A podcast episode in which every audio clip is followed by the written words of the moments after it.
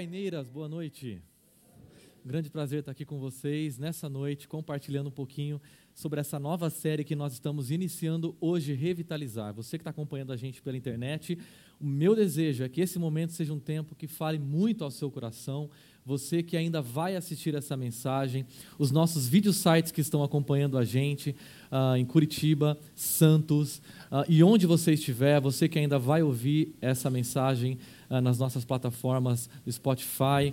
Uh, eu quero que essa mensagem fale profundamente à sua mente e ao seu coração. E nós estamos falando desde o começo do ano sobre uh, diversos temas que nos confrontam: vida on demand, fé customizada, família não tão moderna. E todas essas é, séries de mensagens são maneiras legais de falar sobre pecados que nós temos é, construído e vivido na nossa cultura, na nossa vida pessoal. Mas depois a gente apanhar tanto, chegou uma hora que a nossa equipe pastoral olhou e falou: nós precisamos revitalizar. Nós estamos entrando no segundo semestre uh, de 2019 e esse é o momento que a gente precisa reabastecer o nosso tanque, que já se encontra quase na reserva. Esse é o momento para a gente uh, ter o nosso coração revitalizado, diante das lutas, enfrentamentos e dificuldades que nós estamos vivendo ao longo desse ano. Eu, como pastor, tenho ouvido diversas pessoas eh, falarem sobre crises existenciais que estão experimentando, depressão, ansiedade, burnout e assim por diante. Apenas na minha experiência pessoal, individual, nesse ano, no primeiro semestre desse ano, nós tivemos, eu tive.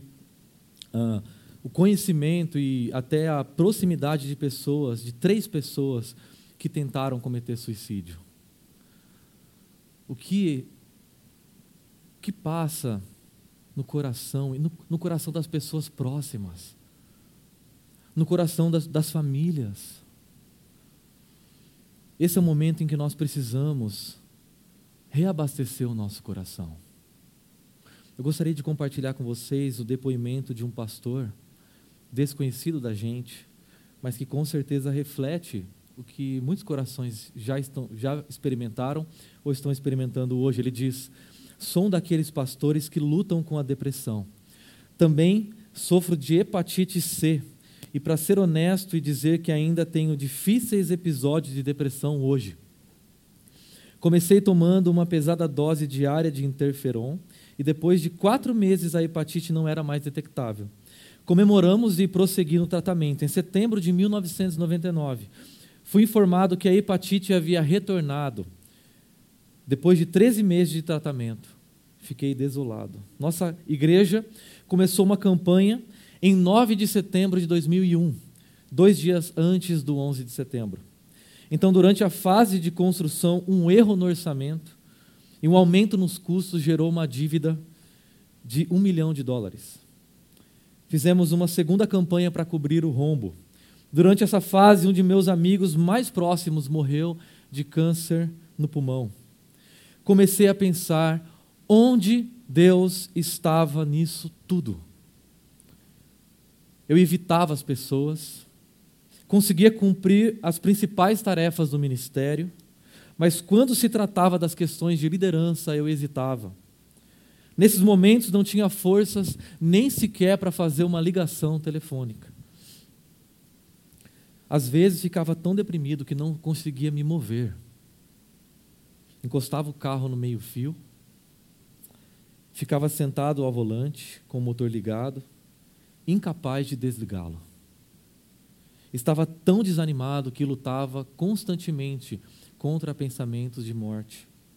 A família não obtinha muito de mim e eu me deitava bem cedo. Conseguia disfarçar muito bem, poucos sabiam o que estava acontecendo, ainda pregava bem, chegava a fazer brincadeiras para ter uma boa presença no palco. Contudo, havia uma crescente desconexão entre quem eu era no púlpito e quem eu era na vida privada. Certo dia, olhei para minha esposa e disse: Estou com um problema e preciso fazer alguma coisa em relação a isso. Ela, já sabia, estava preocupada. Conversamos sobre o que eu precisava fazer. Então eu tive que fazer o que sabíamos ser necessário. Muitos de nós estamos enfrentando crises existenciais, depressão. E pessoas, isso não é exclusivo de pessoas que se encontram em uma posição de destaque, porque homens e mulheres comuns, inclusive homens e mulheres cristãos, discípulos de Jesus, não estão imunes ao sofrimento. Alguns exemplos? Essa oração que diz: Cansei-me de pedir socorro, minha garganta se abrasa, meus olhos fraquejam de tanto esperar pelo meu Deus. Sabe quem fez essa oração? O rei Davi. Uma outra oração. Se é assim que vais me tratar, mata-me agora mesmo. Sabe quem fez essa oração? Moisés. Já tive o bastante, Senhor, tira a minha vida.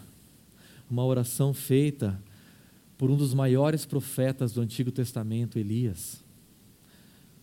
Sinto desprezo pela minha vida, não vou viver para sempre, deixa-me, pois os meus dias não têm sentido. Oração de Jó. Disseram que Deus me ama, ainda assim a realidade das trevas, da frieza e do vazio é tão grande que nada toca a minha alma. Madre Teresa de Calcutá. Sou agora o mais miserável dos homens viventes. Se o que eu sinto fosse igualmente distribuído a toda a família humana, não haveria uma face alegre sequer sobre a terra. Se melhorarei, não posso dizer. Tenho terrível pressentimento de que não. Permanecer como estou é impossível. Parece-me que devo morrer ou melhorar. Abraham Lincoln. Homens e mulheres, discípulos de Jesus, não estão imunes à ansiedade, às preocupações. Deixa eu já ser bem direto aqui. Depressão não é pecado. Se você ouviu isso em algum lugar, se algum pastor, algum líder espiritual disse isso para você, deleta. Depressão não é problema de falta de fé. Discípulos de Jesus, discípulas de Jesus não estão imunes ao sofrimento, às dores e às preocupações dessa vida. Por isso eu gostaria de perguntar para você: qual é a sua preocupação, a sua grande ansiedade, a sua grande crise nesse momento da sua vida? O que, que tem sugado as suas energias? O que, o que, que tem drenado a sua paixão, as suas forças? Preocupações sobre o futuro, dívidas, conta no vermelho, saúde, doenças, câncer, alguma cirurgia, finanças, dívidas, decisões para tomar, filhos, o futuro dos filhos, a saúde dos filhos, casamento. Um casamento se desfacelando, se desfazendo, desemprego, ou se não trabalho, pressões, chefes, clientes, agenda. O que tem ocupado o seu coração? O que tem excedido a conta no seu coração? Sabe por quê? Porque alguém já disse que culpa é o excesso de passado. Estresse é o excesso de presente. Ansiedade é o excesso de futuro. De alguma maneira, lidar com o tempo de maneira excessiva, de maneira desordenada, de maneira desarmônica, tem nos afetado. Essa série usa a imagem do violão, como se cada um de nós fosse, fôssemos um violão. E o violão possui cordas. Se uma ou mais cordas está desafinada, toda a harmonia fica prejudicada. Harmonia é a combinação de sons simultâneos. Se existem harmonias ou cordas no nosso coração sons desafinados no nosso coração, que se encontram disfuncionais, isso prejudica a nossa vida. Isso prejudica a nossa caminhada.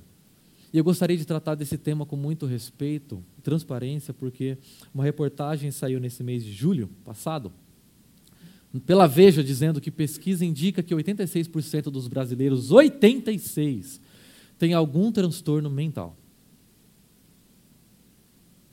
Pelo menos 86% do nosso auditório, das pessoas que nos assistem, passam por algum tipo de transtorno mental. Segundo especialistas, os problemas de saúde mental costumam ser desencadeados pela pressão no ambiente de trabalho ou por situações afetivas na vida pessoal. O Brasil é a nação, segundo a OMS, a Organização Mundial da Saúde, a nação que mais tem ansiosos do mundo. Quase 10% da população. Quase 6% dos brasileiros sofre de depressão. 30% dos profissionais brasileiros sofre de síndrome do, de burnout, que é a consequência do acúmulo de estresse, esgotamento pelo trabalho. De acordo com a psicóloga Heloísa Caiubi, esses números são reflexos, reflexos da realidade que nós vivemos, porque ela diz: o mundo está difícil, rápido, cheio de mudanças. E muitas vezes não temos tempo sequer de assimilar uma mudança e já vem outra. Isso causa uma angústia tremenda, porque as pessoas não conseguem dar conta.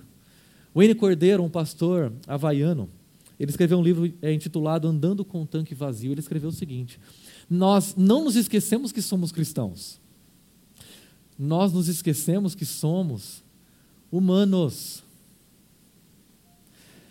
Nós somos seres humanos.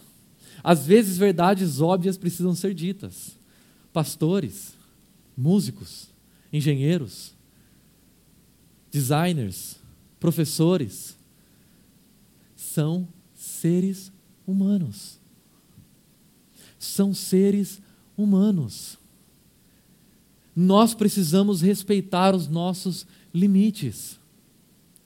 Se eu tocasse para vocês aqui um instrumento desafinado, todo mundo perceberia que de alguma maneira tem uma coisa errada. Eu e você não precisamos ser sociólogos, ter pós-doc em sociologia para perceber que tem uma coisa muito errada com o nosso mundo. Nós não precisamos ser psicólogos para saber, para descobrir, para perceber que existe alguma coisa de errada com a nossa alma.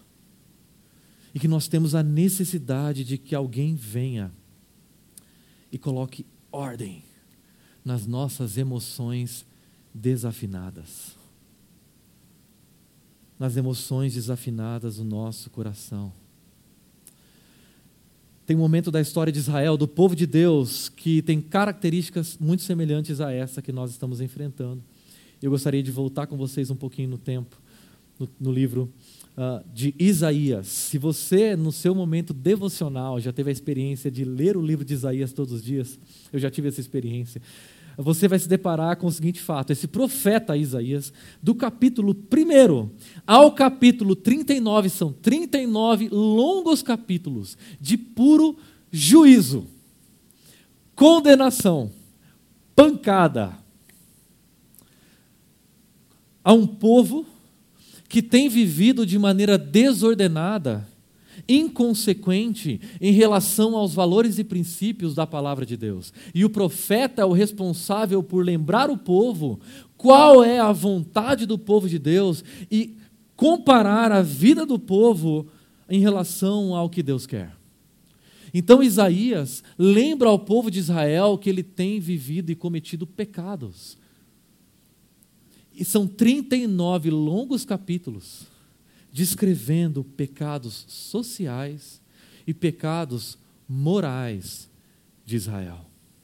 Opressão contra o pobre, injustiça e desigualdade social, imoralidade sexual, traição, desonra à família.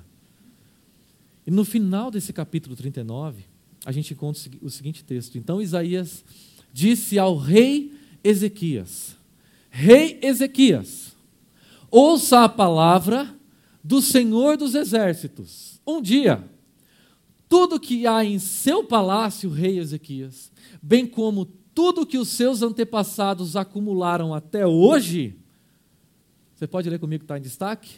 Será para a Babilônia. Nada ficará, diz o Senhor.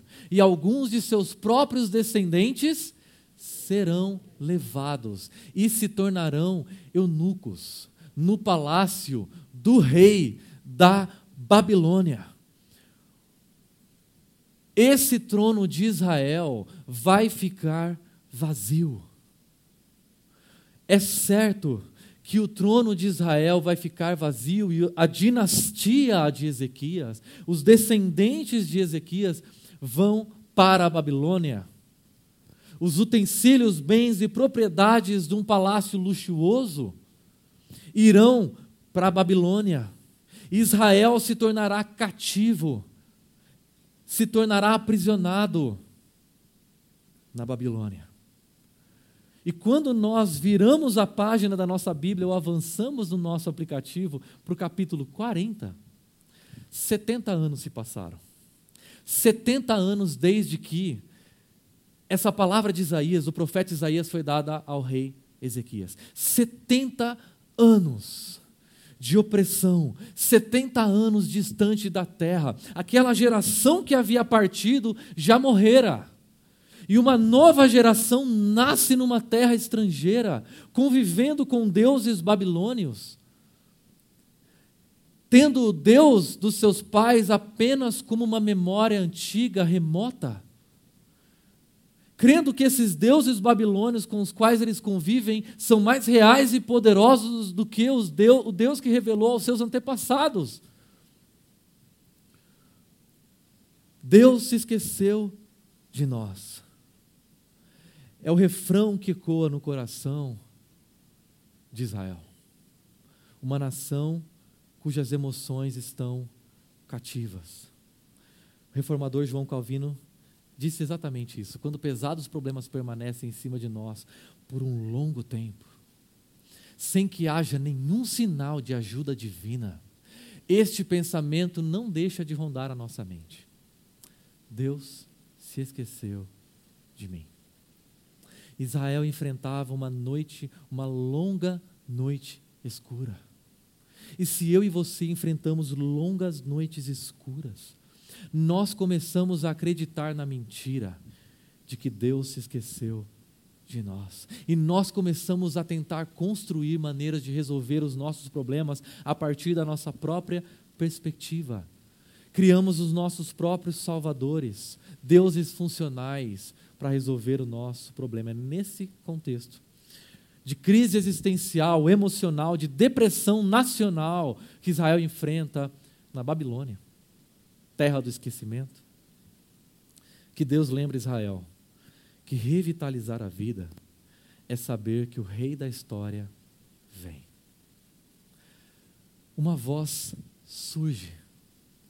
E essa voz clama o seguinte: no deserto, preparem o caminho para o Senhor. Façam no deserto um caminho reto para o nosso Deus. Todos os vales serão levantados, todos os montes e colinas serão aplanados. Os terrenos acidentados se tornarão planos, as escarpas serão niveladas. Qualquer ouvinte ou leitor daquele tempo que lesse esse texto saberia que essas, essas expressões que se referem à construção de um caminho se refere a um Deus, a um rei ou imperador que vem, porque naquela época, quando um rei ou imperador se movia para uma região do seu império que ele ainda não tinha ido, eram construídas estradas, eram feitas rodovias, para que ele pudesse atravessar e chegar até aquele lugar de maneira honrosa.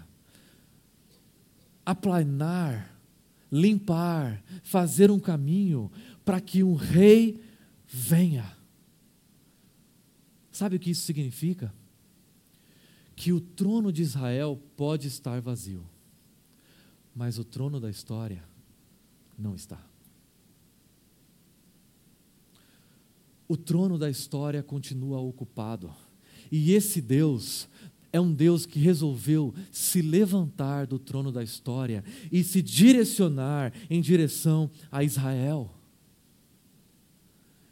Se direcionar em direção a um povo, ir em direção a um povo que sofre com a crença, com a narrativa arraigada no seu coração de que Deus se esqueceu dele.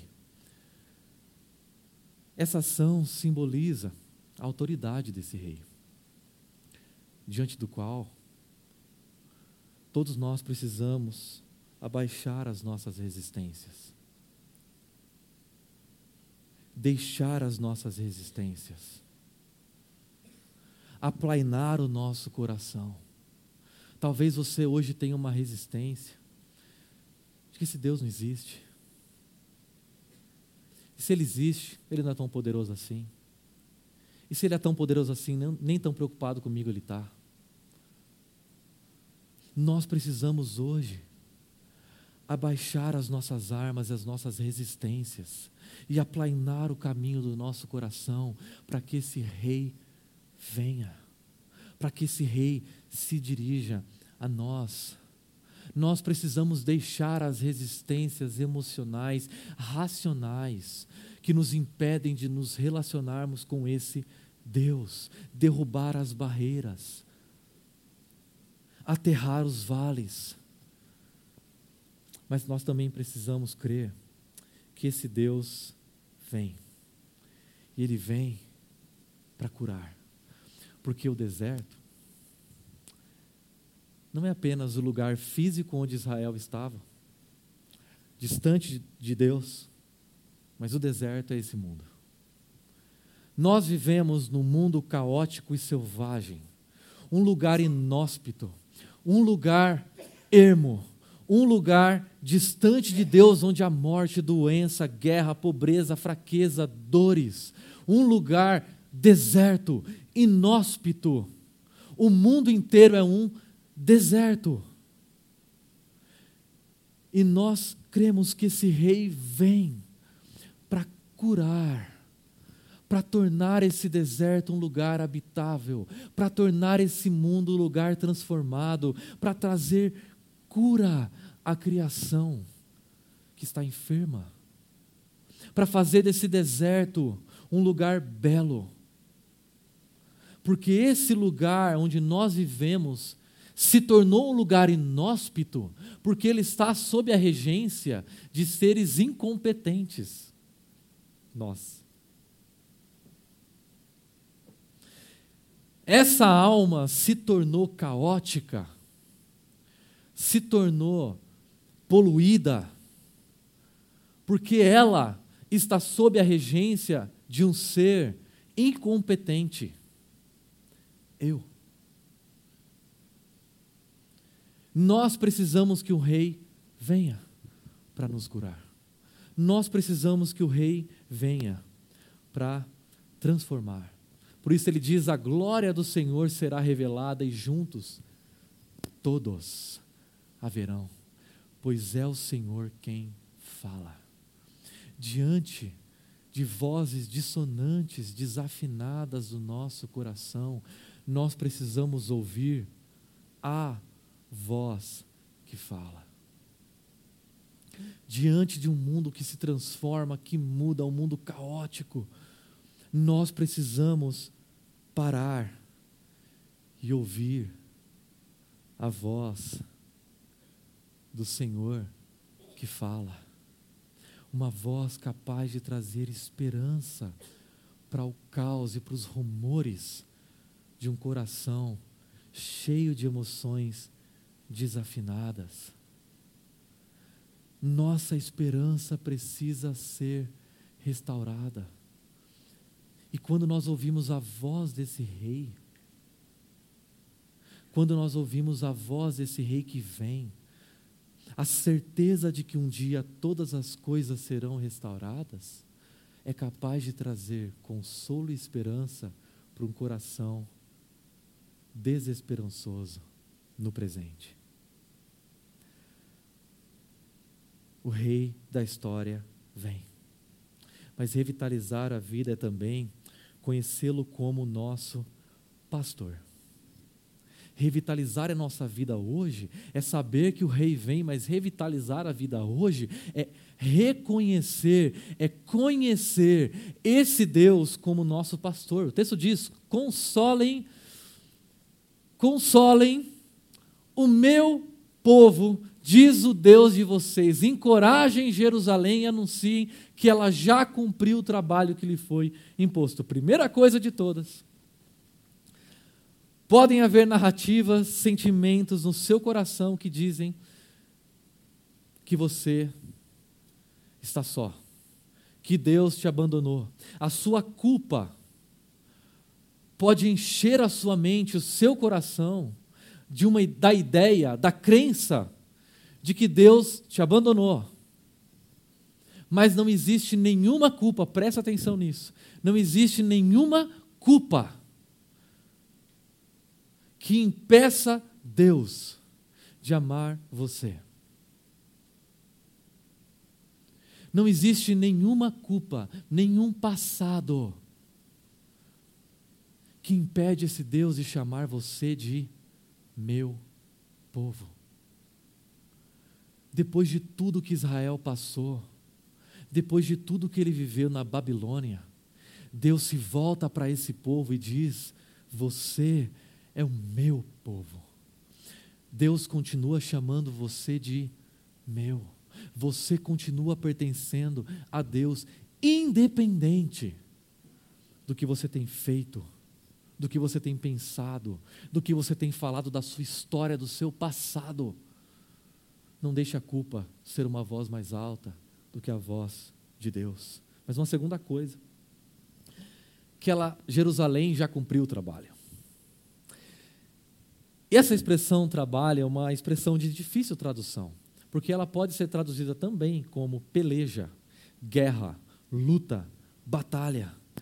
Israel, Jerusalém passava por uma grande batalha. Mas esse profeta está dizendo que o trabalho, que a batalha, que a luta, que a guerra acabou. E ele usa um verbo no passado, já cumpriu. Por quê? Porque para o profeta, ainda que essa seja uma realidade futura, já aconteceu. E escrever no passado é dizer que é certo que essa guerra interior vai ter um fim, que esse conflito vai encontrar paz, que essa desafinação vai conhecer a harmonia de que esse mundo vai ser consertado do seu caos. O que Deus está dizendo é essa guerra interior que você está vivendo. Eu não vou deixar que essa guerra dure para sempre. Essa luta vai ter um fim. Por quê? Por quê? Porque Jerusalém, ou meu povo, pagou por sua iniquidade e recebeu da mão do Senhor em dobro por todos os seus pecados. Toda vez que eu li esse texto, até essa semana passada, e eu tenho a impressão que você também, toda vez que nós lemos esse texto, a gente lê da seguinte maneira: seguinte, então, Deus está dizendo que o trabalho foi cumprido, que acabou porque Israel ou Jerusalém já pagou a punição em dobro da mão de Deus. Ou será que só eu leio assim esse texto? Então, Israel recebeu a punição em dobro. Agora, deixa eu fazer uma pergunta. A palavra punição está no texto? O que Israel recebeu em dobro? O pagamento. O pagamento que Deus providenciou. Um pagamento em dobro, um pagamento que Israel não merecia, foi ofertado da parte de Deus a Israel. A gente vai entender isso um pouquinho mais adiante, deixa eu avançar com vocês. O soberano Senhor vem com poder. Com seu braço forte ele governa. A sua recompensa com ele está, e seu galardão o acompanha. Como pastor, ele cuida de seu rebanho e com o braço ajunta os cordeiros e os carrega no seu colo. Conduz com cuidado as ovelhas que amamentam suas crias. Nós ouvimos que esse Deus é um rei Mas esse Deus não é um rei que fica o tempo todo sentado no seu trono dando ordens. Esse Deus é um rei que se levanta, e essa expressão braço forte é uma expressão que designa um guerreiro, um guerreiro forte. Portanto, esse Deus não é um Deus que fica apenas sentado no seu trono, mas ele é um Deus que sai à guerra. Ele é um Deus que batalha. Ele é um Deus poderoso. Ele é um Deus que se levanta. Porque os reis da antiguidade, quando eles viajavam, eles construíam estradas. Quando encontravam um monte, uma montanha, eles construíam uma, uma estrada desviando. Mas esse Deus não. As montanhas se abaixam os vales se erguem. Tudo obedece porque Ele é poderoso. Mas para que Ele usa esse poder? Ele não é apenas um guerreiro. Ele também é um pastor. A força desse Deus, Ele usa para nos pastorear. Esse guerreiro é um pastor porque esse Deus usa o seu poder para nos amar. Esse Deus que é todo-poderoso, esse Deus nos ama. E quando o nosso coração começa a ser tomado pelo sentimento de ansiedade, de culpa, crises existenciais, a gente começa a deixar de crer em uma dessas duas coisas, se não nas duas. Ou Deus é todo poderoso, eu acredito nisso, mas ele não me ama, ele deve estar ocupado com alguma coisa muito importante, mais importante que eu. Ou esse Deus me ama muito, me ama, me ama demais, mas ele está se esforçando para tentar fazer alguma coisa. Ele não tem poder suficiente. Dizer que esse rei é um guerreiro poderoso e ele usa esse poder para nos amar, é dizer que o amor dele e o poder dele são reais. Por isso, não duvide da realeza desse Deus, não duvide da realidade desse Deus. Mas agora eu gostaria de partir para uma outra questão que nesse texto, numa primeira leitura, a gente também confunde. O texto diz o seguinte, na terceira linha: A sua recompensa com ele está. Perceba que o texto não está mais falando de Jerusalém. Ele diz: O Senhor vem com poder, o soberano rei, e com o seu braço forte ele governa, e a sua recompensa com ele está. A recompensa de quem? Numa primeira leitura, eu acreditaria que ele está falando da recompensa de Jerusalém, mas não é. Não é a recompensa do povo. De quem é a recompensa que esse guerreiro traz no colo? A sua recompensa recompensa. A recompensa é de Deus. Agora, a grande pergunta que não quer calar, a pergunta que vale um milhão de dólares: o que poderia recompensar Deus? O que nesse mundo nós poderíamos dar para esse guerreiro que vence, de maneira que ele olhasse e dissesse: Como eu sou rico, que presente como presentear uma pessoa rica? Como presentear alguém rico? O texto vai responder. Ele diz: Quem mediu as águas na concha da mão, ou com o palmo definiu os limites dos céus? Quem jamais calculou o peso da terra, ou pesou os montes na balança e as colinas nos seus pratos? Deus é o, é o arquiteto, é o construtor e o dono do universo. Os oceanos, rios e lagos cabem na conchinha da mão de Deus. Todas as areias das praias, dos desertos, são colocados por Ele numa balança.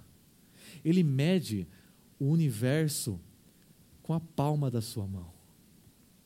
Ele se assenta no seu trono, acima da cúpula da terra, cujos habitantes são pequenos como gafanhotos seres humanos tentando devorar alguma coisa para sobreviver, seres humanos tentando encontrar o seu lugar nesse mundo e se satisfazer, mas Ele, estende os céus como um forro e os, armas, e os arma como uma tenda para neles habitar.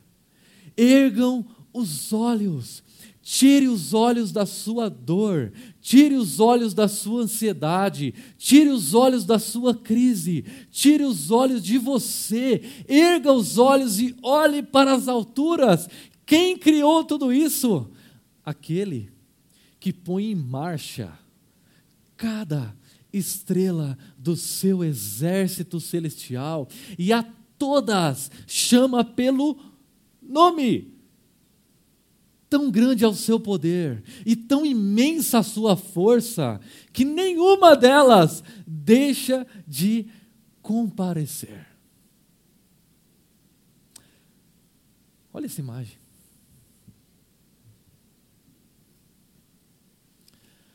Essa imagem que você está vendo foi tirada por um telescópio chamado Celular do Lucão. É um jovem que estava com a gente lá na viagem missionária. Esse é o céu de Umburanas, na Bahia, onde a gente esteve na semana passada. Esse céu é visto a olho nu. Um céu que pode ser visto sem a poluição e o caos de uma cidade como a gente vive, sem a luz de uma cidade como a gente vive. Esse céu, com estrelas incontáveis, pode acender a luz, obrigado. Esse céu é povoado por cerca só a Via Láctea, ok? Só a Via Láctea tem mais estrelas do que todas, toda a areia de todos os desertos e praias do nosso planeta. Só a Via Láctea. Mas a Via Láctea é uma galáxia. Uma galáxia dentre quantas? Ah, dentre duas trilhões de galáxias. Uma galáxia dentre duas trilhões. O universo observável tem cerca de 93 bilhões de anos-luz. Sabe quanto é um bilhão de anos-luz? De anos-luz? Um ano-luz tem 9 trilhões de quilômetros e meio. Um. O céu tem 93 bilhões de anos-luz. Esse céu, Deus mede a palmo. Agora a pergunta é: qual é a recompensa que eu e você podemos dar para esse Deus de maneira que ele olhe e fala assim: como eu sou rico, hein? Obrigado. Qual é a recompensa? Qual é a riqueza que esse Deus poderia olhar e dizer: Uau, obrigado pelo presente, obrigado por essa recompensa? Quem definiu limites para o Espírito do Senhor, ou instruiu como seu conselheiro. Quem foi o coach de Deus? Quem aconselhou Deus e disse: Deus tem um insight para você? A quem o Senhor consultou que pudesse esclarecê-lo e que lhe ensinasse a julgar com justiça? Quem lhe ensinou o conhecimento ou lhe apontou o caminho da sabedoria e disse: Deus, olha, ah, tem uma, uma maneira melhor de fazer isso que você está fazendo, vai por aqui. Quem que presenteou Deus com uma aula? Que livro a gente poderia dar e dizer, Deus, toma esse livro aqui, porque ele vai dar uns insights interessantes para a sua vida. Nós, seres humanos, que não temos sabedoria suficiente para tomar uma decisão boa para a nossa vida, o que nós podemos oferecer para um Deus que detém toda a sabedoria? Que sabedoria, que insight eu e você poderíamos oferecer para esse Deus? Na verdade, as nações são como a gota que sobra do balde. Sabe quando você pega um balde cheio de água e joga, e você vira o balde depois de tirar a água e lá no fundo sobra umas gotinhas? As nações são como essa gota. Para eles são como o pó que resta da balança. Para ele as ilhas, ilhas nesse texto é sinônimo de terras distantes, as terras mais distantes que Israel já conheceu, não passam de um grão de areia. Pense nos impérios, nos grandes impérios da antiguidade: Egito, Assíria, Babilônia, Grécia. Pense nas nações, nas superpotências de hoje: Estados Unidos, China, Rússia. Pense naquilo que estava gerando medo no coração de Israel, Babilônia. Pense naquilo que está gerando medo no seu coração hoje.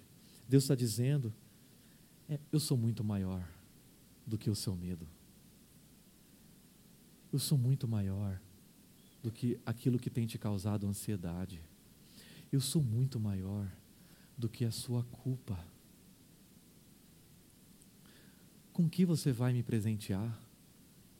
Será que se Deus fosse eleito rei de algumas nações, ele se sentiria poderoso? Se todas as nações para ele são como a gota que sobra do balde, como a poeira que sobra na balança, como um grão de areia sobre o qual a gente pisa e nem, nem percebe.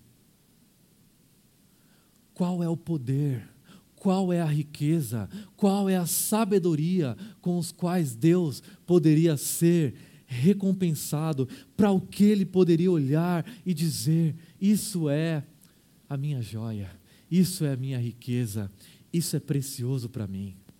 O texto responde. Sabe o que ele diz? Nós. Eu e você somos a recompensa de Deus. Deus olhou para todo esse universo, Deus olhou para todas as nações, Deus olhou para toda a sabedoria e Ele disse: Tem algo que eu estimo, meu povo eu amo. Você é a minha riqueza. As estrelas, montanhas, nações não são nada comparado ao valor que eu dou para você. Sabe por quê? Porque numa noite escura, Jesus disse assim para Pedro: Pedro, larga essa espada, essa lamentável ideia de poder que você está carregando, larga. Sabe por quê? Porque se nesse momento esses soldados é, romanos que estão me prendendo, se eu quisesse que eles morressem, eu estralaria o meu dedo e eles morreriam. Se eu quisesse, eu ligaria para o meu pai e diria: Pai, envia aí uns anjinhos aí, dos menores, não precisa ser grande não. Pedro, larga essa espada, porque você está tentando obter algo que você não vai conseguir conquistar pelo poder. Sabe por quê? Porque eu tenho majestade suficiente para ser manso. Eu tenho poder suficiente para amar. Eu dou a minha vida pelas minhas ovelhas. Como no mundo, como isso é possível? Como é possível um Deus que possui todas as coisas nos amar dessa maneira? Esse Jesus é quem nos deu o dobro em recompensa, ou que nos deu o pagamento em dobro. O texto diz que Jerusalém recebeu em dobro por seus pecados, sabe por quê? Porque em 2 Coríntios 5 está escrito assim: Deus tornou pecado por nós aquele que não tinha pecado, Jesus, para que nele nos tornássemos justiça de Deus. Sabe como funciona esse pagamento duplo? Jesus não apenas morreu a nossa morte, Jesus viveu a nossa vida. Jesus é o ser humano, é a pessoa mais preciosa desse universo. Ele morreu e viveu por nós, para que nós pudéssemos nos tornar preciosos para Deus. Hoje, quando Deus olha para mim, para você, Ele vê Jesus ele vê a pessoa mais valiosa desse cosmos quando ele olha para mim e para você. Em outras palavras, eu e você não fomos apenas perdoados por Deus. Eu e você somos aceitos por Ele. Jesus Cristo é esse guerreiro, pastor, que vem até nós. Por isso, por último, revitalizar a vida é nós esperarmos no Senhor Por quê? Porque Deus é Ele que fortalece o cansado e dá grande vigor àquele que está sem forças. Até os jovens se cansam e ficam exaustos, e os moços tropeçam e caem. Mas aqueles que esperam no Senhor renovam as suas forças, voam alto como águias, correm e não ficam exaustos, andam e não se cansam. O que esse texto está dizendo é: ninguém está imune ao sofrimento e à dor. Todos ficamos cansados, todos ficamos exauridos, todos ficamos exaustos. Os mais brilhantes fracassam. As melhores pessoas que você viu na sua vida falham. Mas esperar no Senhor é uma boa ideia. Porque quando nós olhamos para nós e não negamos a nossa dor e o nosso sofrimento, mas colocamos diante do Senhor, nós encontramos força para correr. Esperar no Senhor significa obedecer. Por quê?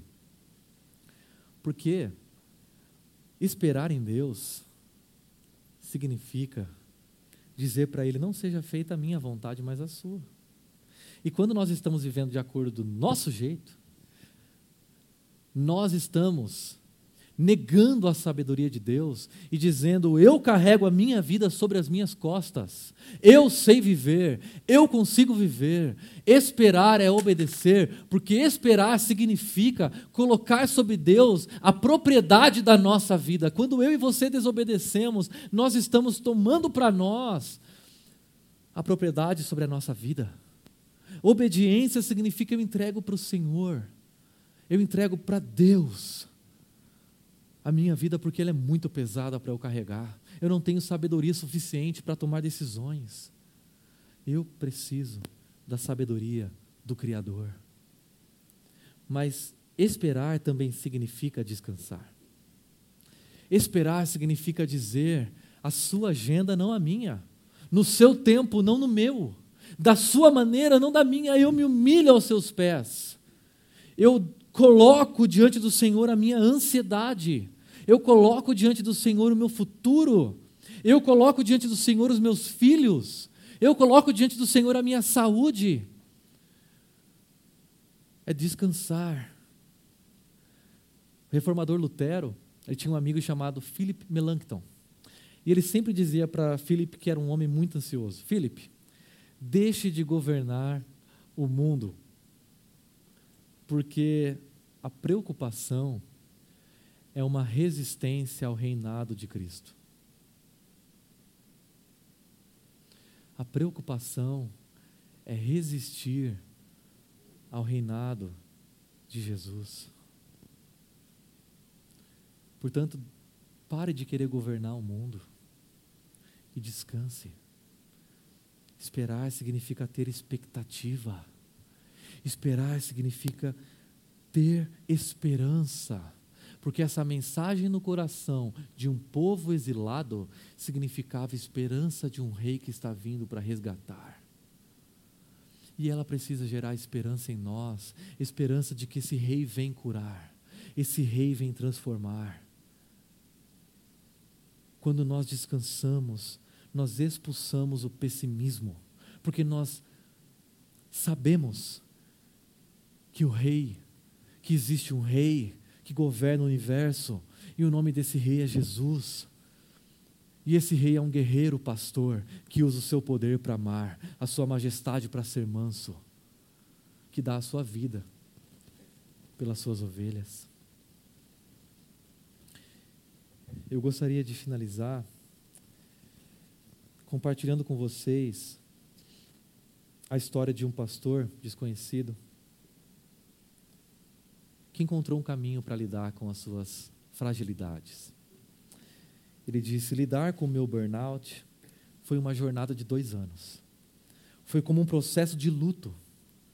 Minha primeira esposa morreu num acidente de automóvel e aprendi que que a cura acontece, foi assim com a depressão no meu caso. A depressão é cada vez menos frequente. Hoje, ao me aproximar de um ponto de depressão, Sei que eu tenho as ferramentas para escapar. O objetivo não é sair da depressão rapidamente. O objetivo, e presta atenção nessa frase, o objetivo é aproximar-se de Deus.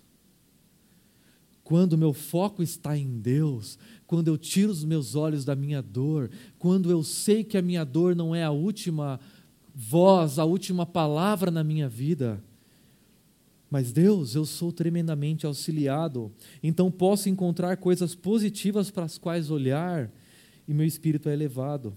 A depressão é semelhante a um trabalho de parto, que ocorre pouco antes de Deus promover uma grande mudança. Se você puder olhar para a depressão como um presente e enxergar aquilo que Deus está prestes a fazer em você no futuro, isso poderá mudar sua visão sobre essa condição. É um convite para uma grande mudança que Deus quer operar na sua vida. Que tal eu e você usarmos a nossa dor, a nossa angústia, a nossa ansiedade como meio de estar mais perto de Deus, como meio de deixá-lo operar mudanças na nossa história? Que tal nós refletirmos e praticarmos a fé de que Deus é esse Rei que vem para curar toda a criação, para restaurar todas as coisas e deixar que essa realidade certa e vindoura transforme o nosso presente, cure o nosso presente, gere esperança e alegria, não de maneira perfeita, mas alegria no nosso presente. Qual é a área da sua vida que você precisa entregar? O que, que tem esgotado as suas forças? O que, que tem drenado as suas energias? E hoje você precisa entregar a esse rei. Qual é a ansiedade? Qual é a dor? O que, que hoje você precisa entregar nas mãos dele para que ele afine? para que ele gere harmonia. Que tal experimentar a espera, a obediência, o descanso, a expectativa em Deus? Vamos orar?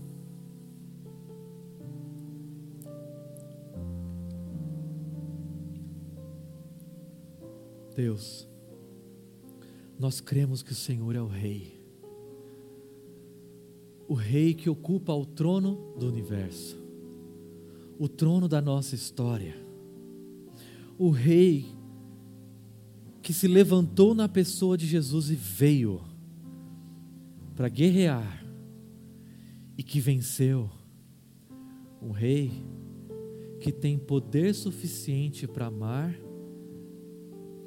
que dá a sua vida pelas ovelhas, que naquela cruz enfrentou a maior das batalhas, que um dia colocará fim na guerra que nós estamos enfrentando hoje, que transformará esse deserto, esse caos,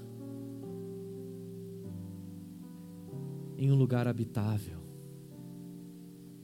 não deixe que o nosso caos, que a nossa poluição nos impeça de olhar para o Senhor, de erguer os nossos olhos e enxergar a Sua realeza. Não deixe que as vozes dissonantes do nosso coração, que as vozes dissonantes da nossa cultura nos impeçam de ouvir a voz mais importante, que é a voz do Senhor que nós possamos ouvir e essa voz nos guie como a voz de um pastor guia as suas ovelhas, que nós nos sintamos carregados nos braços, ouvindo as batidas do coração desse pastor que nos ama. Deus, conduz as nossas vidas de maneira diferente de nós, mas conduz as nossas vidas com a sabedoria do Senhor e nos ajude a descansar nos teus braços. Em nome de Jesus, o nosso pastor.